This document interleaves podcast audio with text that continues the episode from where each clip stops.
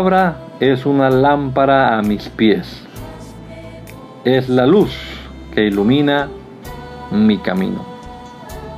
Acompáñenos y leamos juntos la bendita palabra de Dios.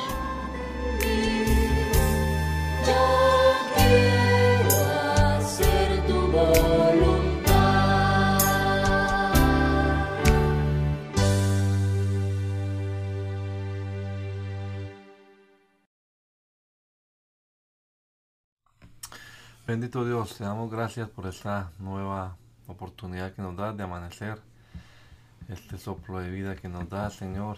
Gracias por la salud, gracias por la, las ganas de leer tu palabra que has puesto en cada uno de nosotros en la mañana.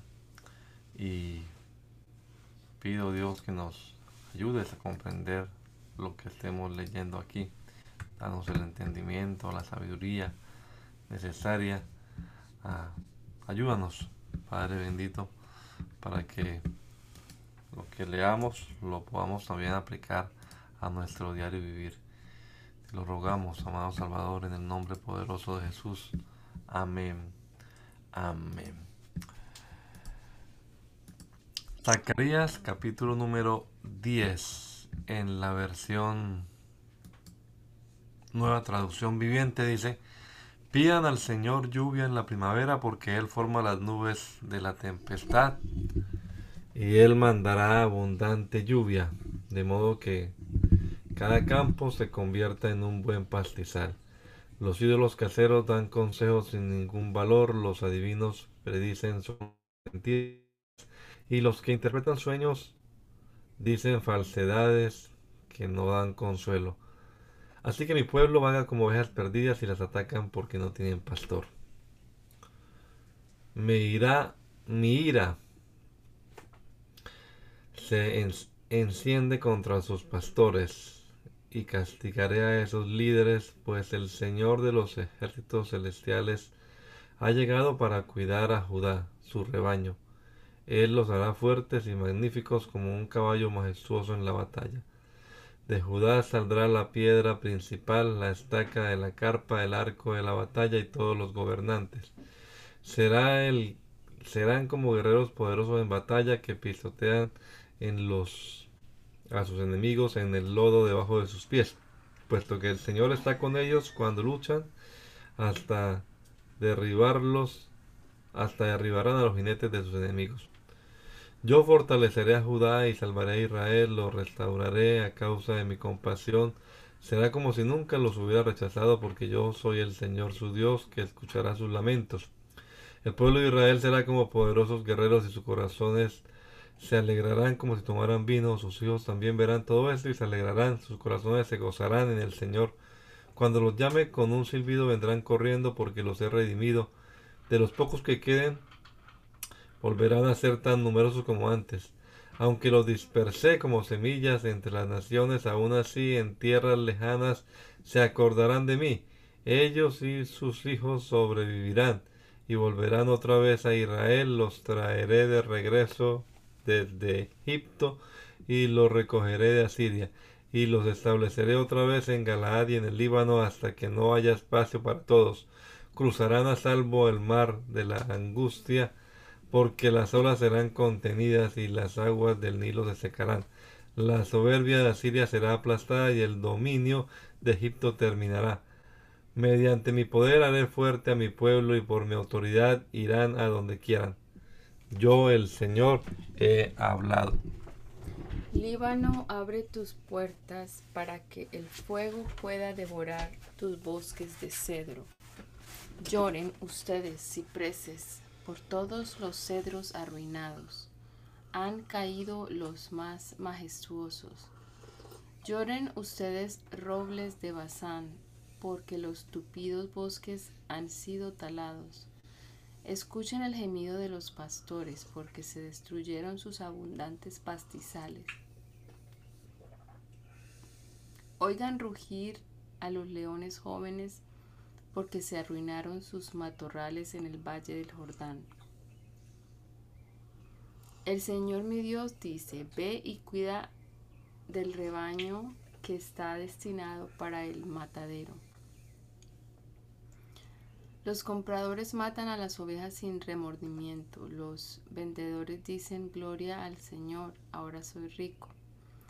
Ni siquiera los pastores tienen compasión de las ovejas. De la misma manera, ya no tendré compasión de la gente de la tierra, dice el Señor. Permitiré que uno caiga en manos del otro y en manos de su rey. Convertirán la tierra en un desierto y yo no los rescataré.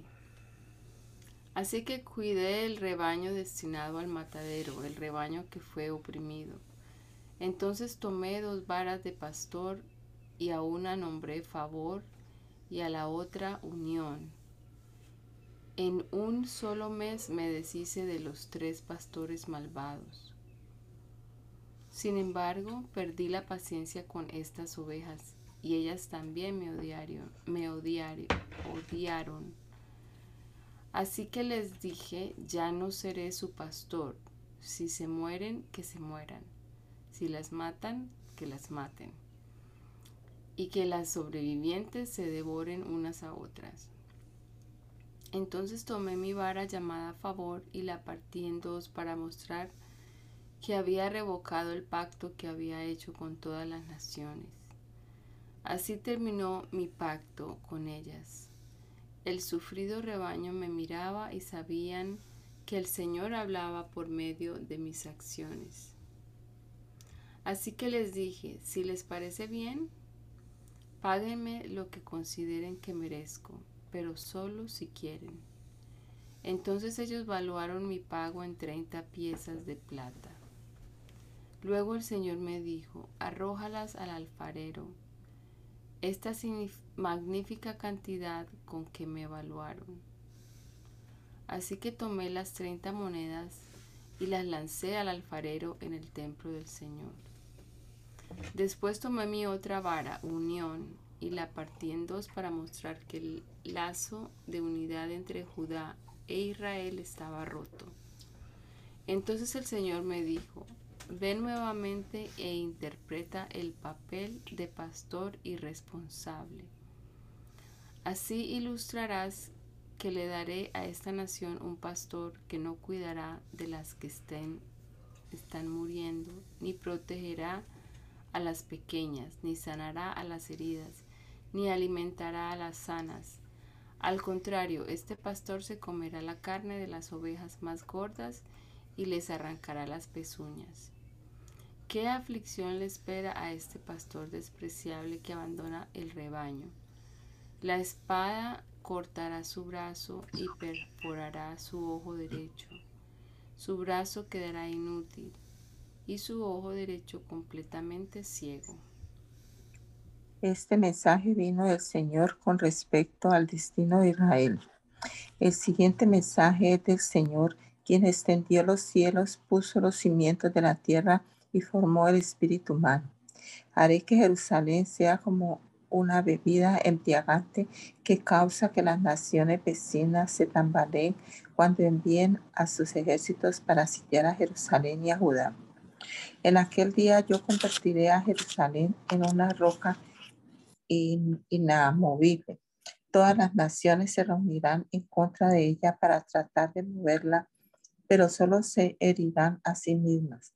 En aquel día, dice el Señor, haré que todos los caballos se espanten y que todos los jinetes pierdan el valor. Vigilaré a la gente de Judá, pero cegaré los caballos de sus enemigos. Los clanes de Judá y se dirán a sí mismos.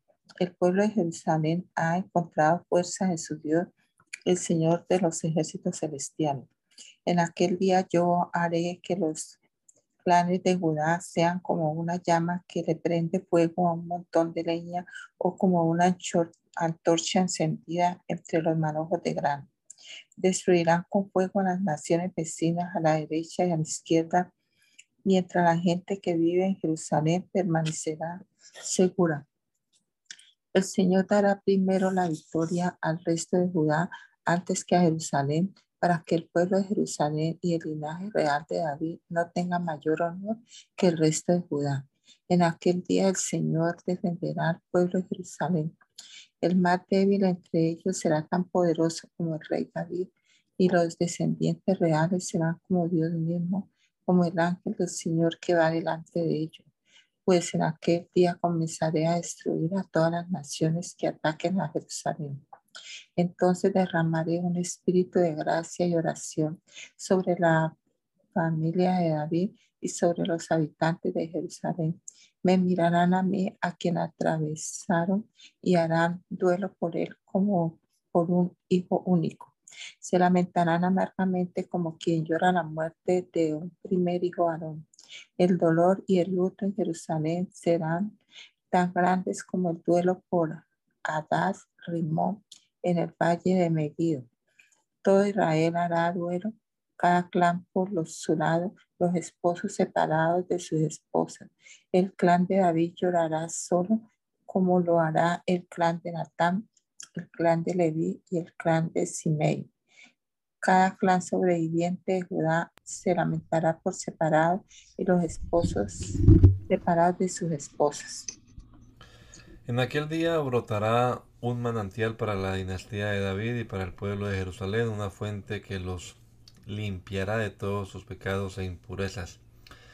En aquel día, dice el Señor de los ejércitos celestiales, borraré el culto a los ídolos de toda la tierra, para que se olviden hasta de los nombres de esos ídolos. Quitaré de la tierra todo, tanto a los falsos profetas como al espíritu de impureza que los acompañaba.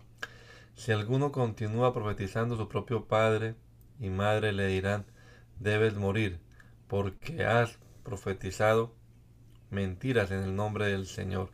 Entonces, mientras esté profetizando, su propio padre y madre lo apuñalarán. En aquel día la gente se avergonzará de decir que tiene el don profético. Nadie se hará pasar por profeta vistiéndose con ropa de profeta. Dirá, yo no soy profeta, soy agricultor. Comencé a trabajar para un agricultor en mi niñez. Y si alguien pregunta, entonces, ¿de qué son esas heridas en tu pecho? Él responderá, me hirieron en la casa de mis amigos. Despierta, oh espada contra mi pastor.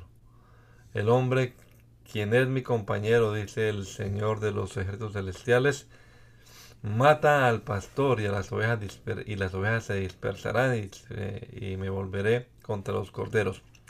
Dos tercios de los habitantes del país serán cortados y morirán, dice el Señor, pero quedará un tercio en el país a este último grupo lo pasaré por el fuego y los haré puros. Los refinaré como se refina la plata y los purificaré como se purifica el oro. Invocarán mi nombre y yo les responderé.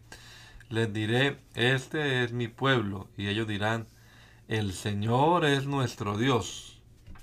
Atención, viene el día del Señor cuando tus posesiones serán saqueadas frente a ti Reuniré a todas las naciones para que peleen contra Jerusalén. La ciudad será tomada, las casas saqueadas y las mujeres violadas. La mitad de la población será llevada al cautiverio y al resto la dejarán entre las ruinas de la ciudad. Luego el Señor saldrá a pelear contra esas naciones, como lo hizo en tiempos pasados. En aquel día sus pies estarán sobre el monte de los olivos, al oriente de Jerusalén. Entonces el monte de los olivos se partirá, formando un extenso valle del este al oeste. La mitad del monte se desplazará hacia el norte y la otra mitad hacia el sur. Ustedes huirán por ese valle, porque llegará hasta Asal. Así es, huirán como lo hicieron durante el terremoto en los días de Usías, rey de Judá. Entonces vendrá el Señor mi Dios y todos sus santos con él. En aquel día las fuentes de luz no brillarán más, sin embargo la luz del día será perpetua. Solo el Señor sabe cómo esto podría suceder. No habrá días y noches como de costumbre, porque en las horas nocturnas todavía habrá luz.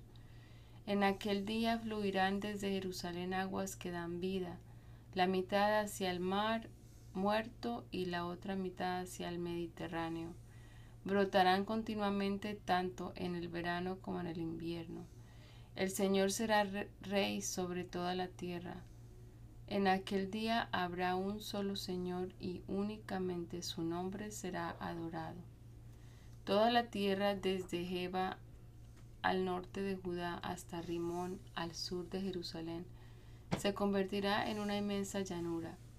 Pero Jerusalén será levantada en su lugar original y estará poblada desde la puerta de Benjamín hasta el sitio de la puerta vieja, luego hasta la puerta de la esquina y desde la torre de Ananel hasta las prensas de vino del rey.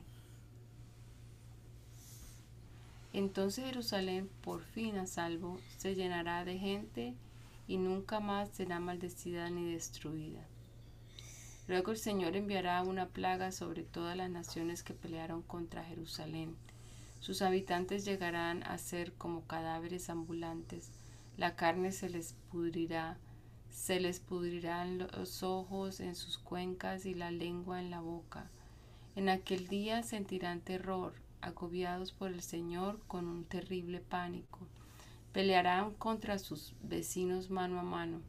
También Judá peleará en Jerusalén, tomarán las riquezas de todas las naciones vecinas, grandes cantidades de oro, plata y ropa costosa. Esta misma plaga atacará a caballos, mulas, camellos, asnos y demás animales de los campos enemigos. A fin de cuentas, los enemigos de Jerusalén que sobrevivan a la plaga subirán a Jerusalén cada año para adorar al Rey, el Señor de los ejércitos celestiales, y para celebrar el festival de las enramadas. Toda nación que se niegue a ir a Jerusalén para adorar al Rey, el Señor de los ejércitos celestiales no recibirá lluvia. Si el pueblo de Egipto se niega a asistir al festival, el Señor lo castigará con la misma plaga que envió sobre las otras naciones que se negaron a ir. Egipto y las demás naciones serán castigadas si no van para celebrar el festival de las enramadas.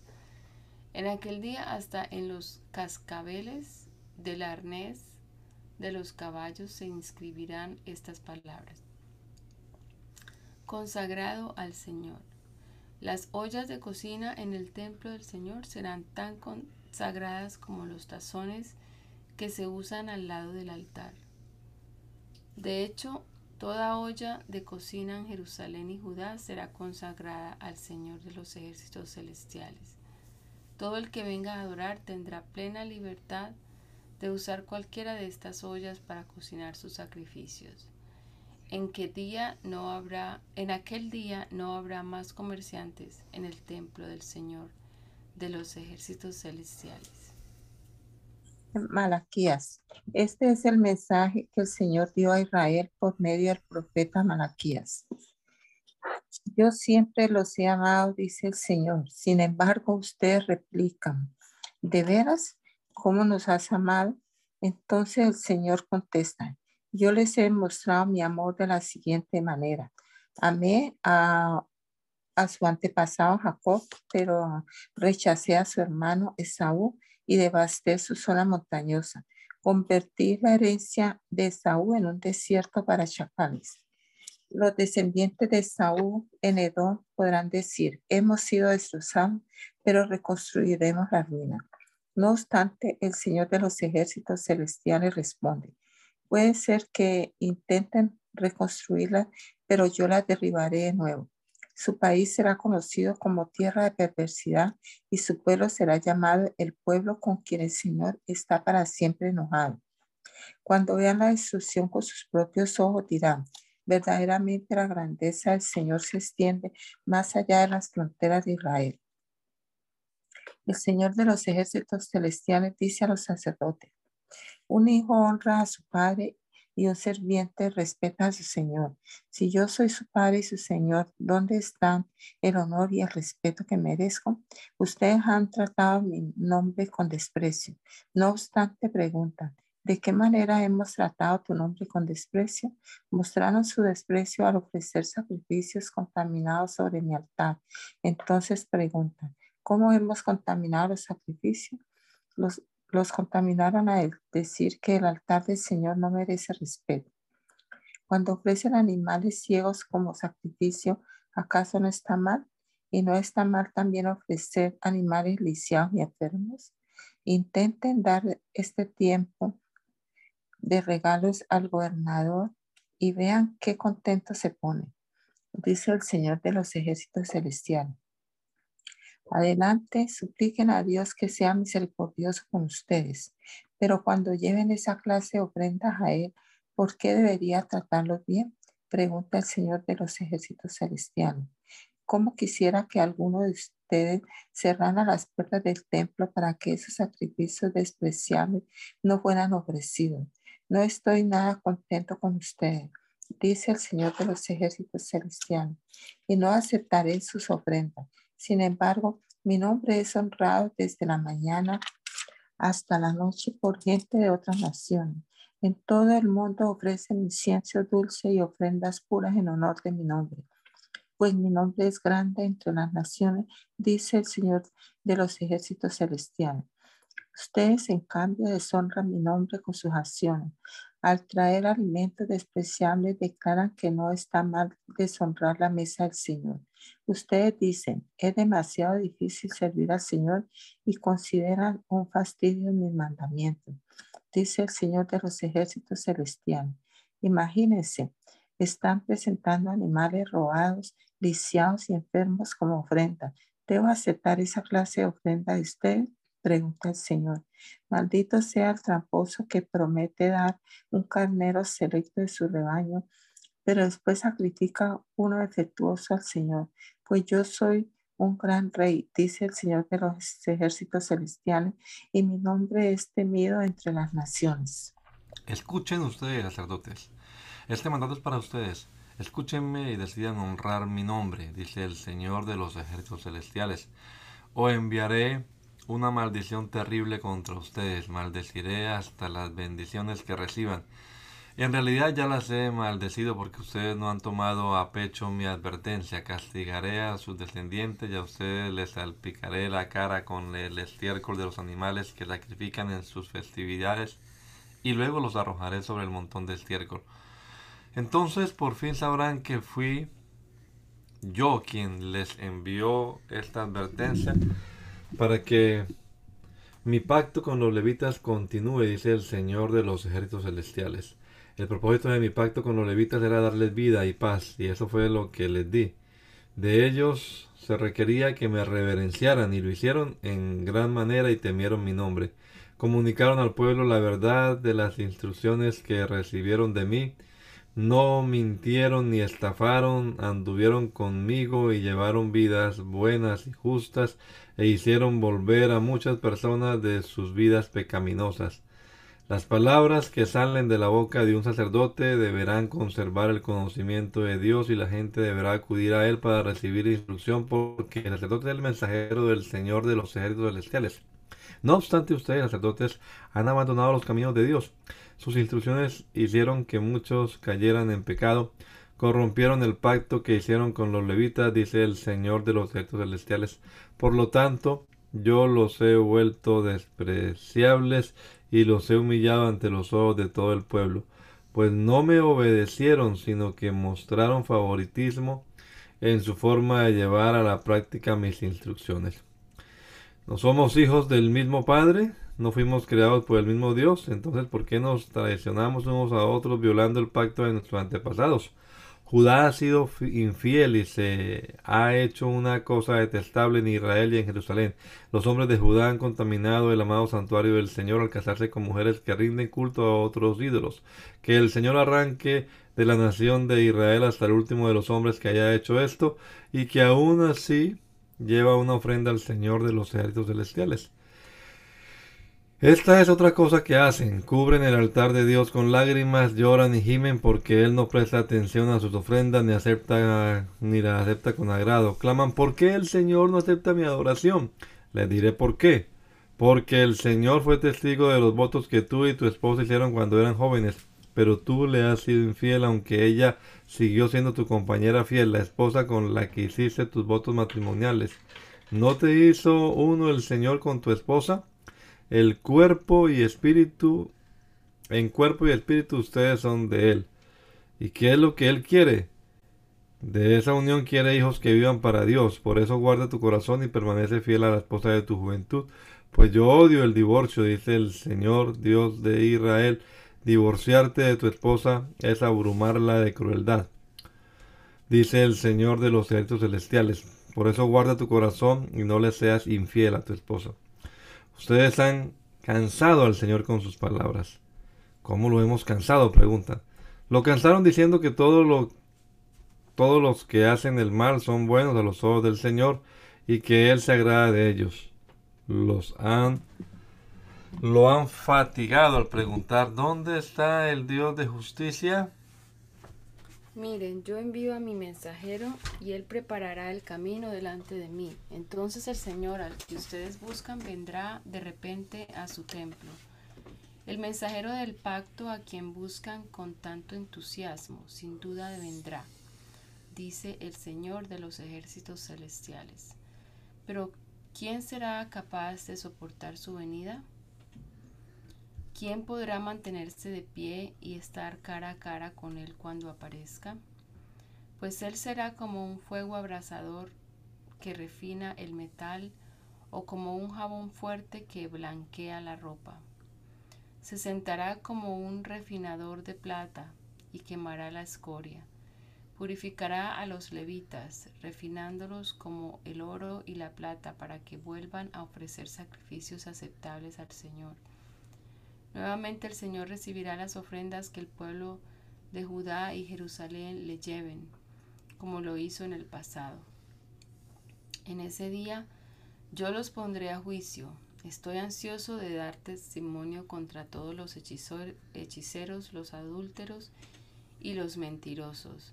Declararé en contra de los que estafan a sus empleados con sus sueldos de los que oprimen a viudas y huérfanos o privan de justicia a los extranjeros que viven entre ustedes. Porque gente que hace estas cosas no me teme, dice el Señor de los ejércitos celestiales. Yo soy el Señor y no cambio. Por eso ustedes, descendientes de Jacob, aún no han sido destruidos. Desde los días de sus antepasados han despreciado mis decretos y los han desobedecido. Ahora vuelvan a mí y yo volveré a ustedes, dice el Señor de los ejércitos celestiales. Pero ustedes preguntan, ¿cómo podemos volver cuando nunca nos fuimos?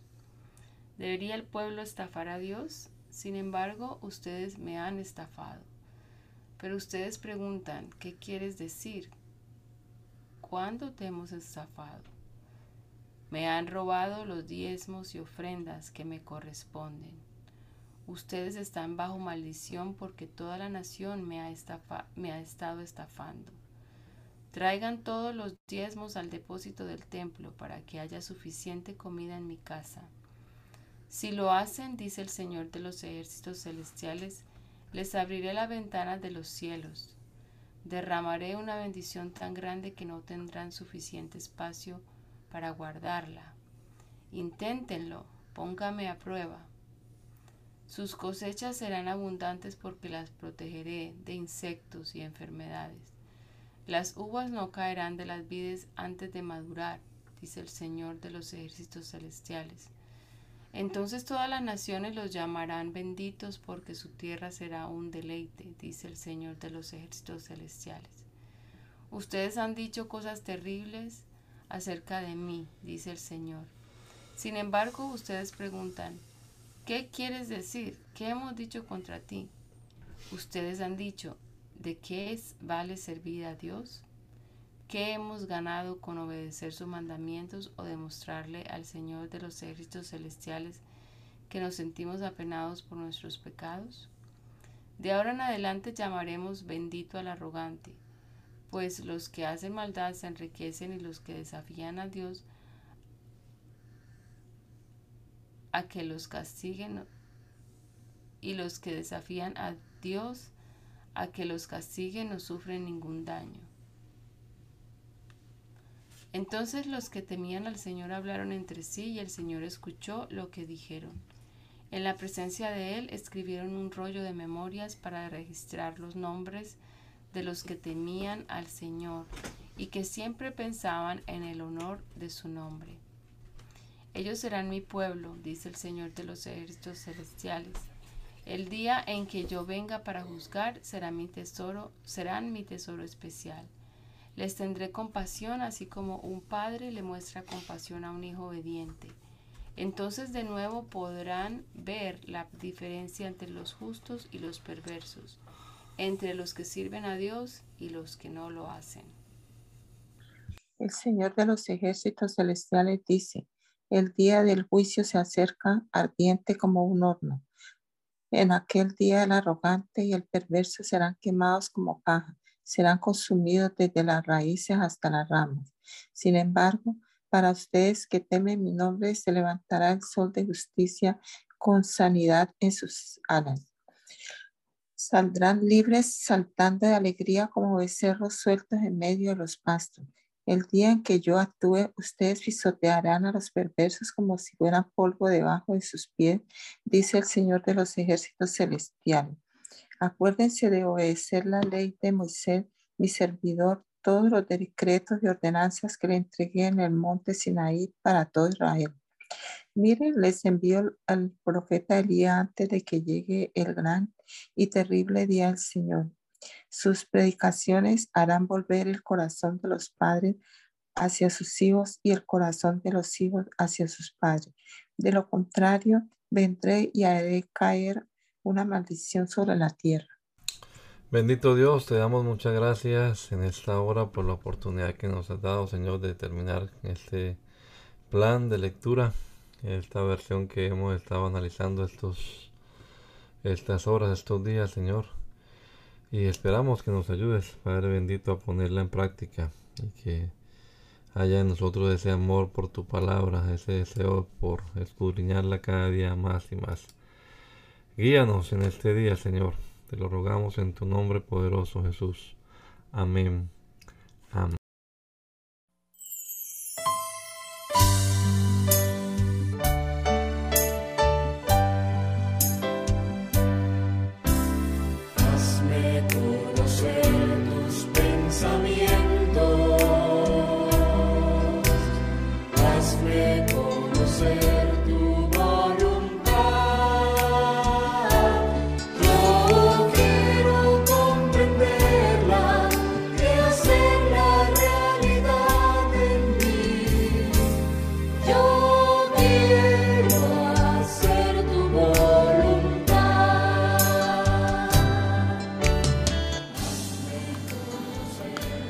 El mandamiento es lámpara y la enseñanza es luz.